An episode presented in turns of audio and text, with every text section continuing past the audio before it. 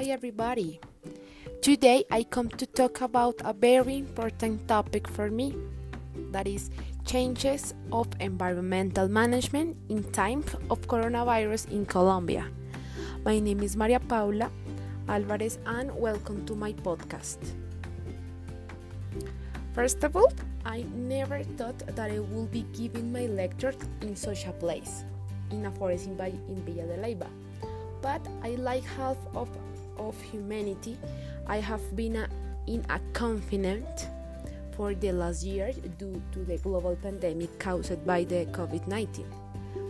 I am extremely fortunate because during this time I was able to come to Villa de Leyva a place with lots of natures and forests and parks and this place have always inspired me and as a humanities now trying to think about how to find inspiration to take back uh, control of our action so that terrible things do not happen without us being able to prevent them. Eh, this is so important. And i thought this was a good a place to talk about this topic in this time of, of pandemic um, let's start by saying that biodiversity is taking advantage to take care of itself.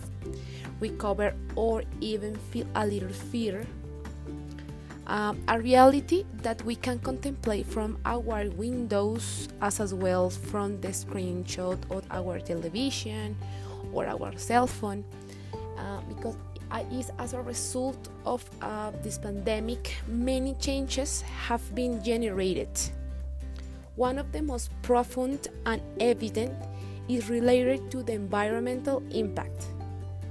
This is so important. Change in the environmental that become of relief for the existing climate crisis and at the same time in a positive way because the positive message for a sustainability of, um, of planet earth as being admitted by numerous comment- commenters or people in uh, or, or experts in these areas of knowledge. The ultimate appearance of COVID 19 came to affect human health, to impact the activity of the state, business, the economy, the courses of the public police, and even to leave its marks on social and family relationship. There is nothing more disturbing than the virus for the daily life of the inhabitants for the planet. But there is also nothing more changing than taking advantage of the moment to reinvent the management of the state itself and of individuals on many work fronts.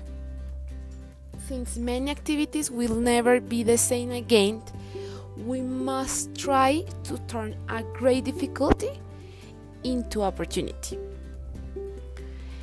in this part, uh, the the chains of Colombia, of course, has not been unaffected by the effect of the aforementioned virus, and the reaction of the executive branch with the issues first of decree 470 of March 70, 2020. That saying that wherever a state of economic, social, and ecological emergency was declared throughout the national territory. And then on legislative decree 491 of March 28th of this year, wherever emergency measures were adopted to quarantine the care and provision of the service by public authorities and private individuals performing public functions because the national government set uh, in motion the global legal framework for the management of the health crisis by way of exception. For the five part in this year of the pandemic, we are witnesses and great sensitive for the environment and natural resources because the confinement is showing its natural friendly side. In this frame of reference, which provides the opportunity to build a permanent institutional legacy in environment matters. Because we reactive to ac- academic proposals that so are so important for Colombia that we have been working on from different scenarios over the last eight years before the before the this pandemic and which are currently in force. The first is the incorporation of climate change in our political constitution. This is so important. And the second is the creation of environmental courts and tribunals in the country. Also, these are two legal proposals that may have a life of their own independent of the attention to the virus.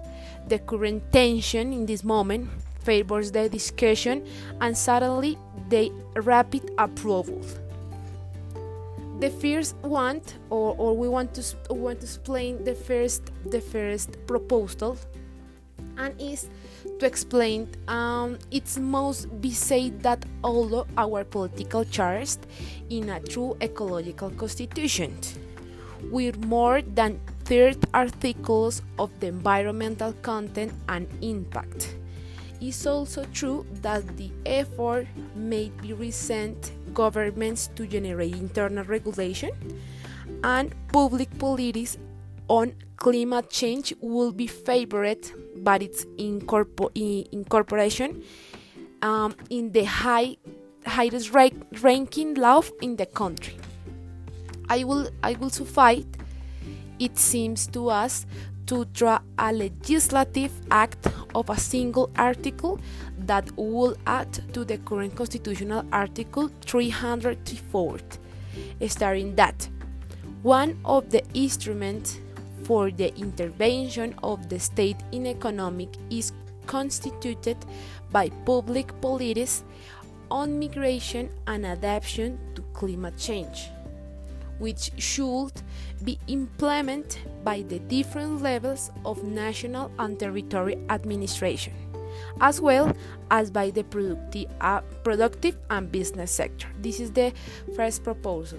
The second proposal is directly related to the commitments commitments assumed by the Colombian state in terms of, uh, of environmental justice, with the singing of the Escazú agreement that is in November 2019, as well as with uh, the singing of the of the peace agreement with the FARC EP that is in 2016.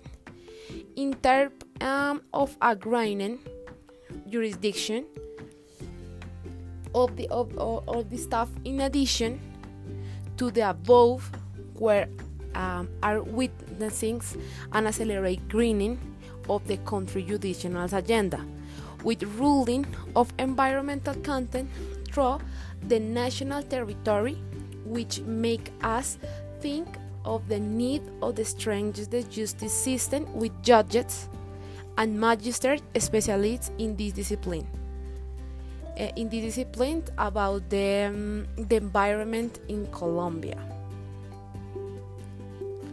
For final and in conclusion, it is so important to empathize that the Colombia state has been prepared to face this pandemic from the moment its rapid spread become, become known, as well as the catastrophic consequences that have been faced in other countries with greater development than Colombia. Making timely decision has been a real change since the consequences that we may suffer in this country will depend on how efficient and effective the guidelines and measures by the by the government, our government art, on the proper complements with them, and on the behavior and responsibility of, of us as a, as a society. And um, it is important to make a final reflection the adequate management of most of the environment problems, among which we can mention climate change, degradation of strategic ecosystem, deforestation, among other, as well as the management of this pandemic. Depend on depends of solidarity joint and article work on the entities and the government, as well as the always necessary international cooperation. This situation reminds us once again that problems that transcended border can only be managed in solidarity among the states.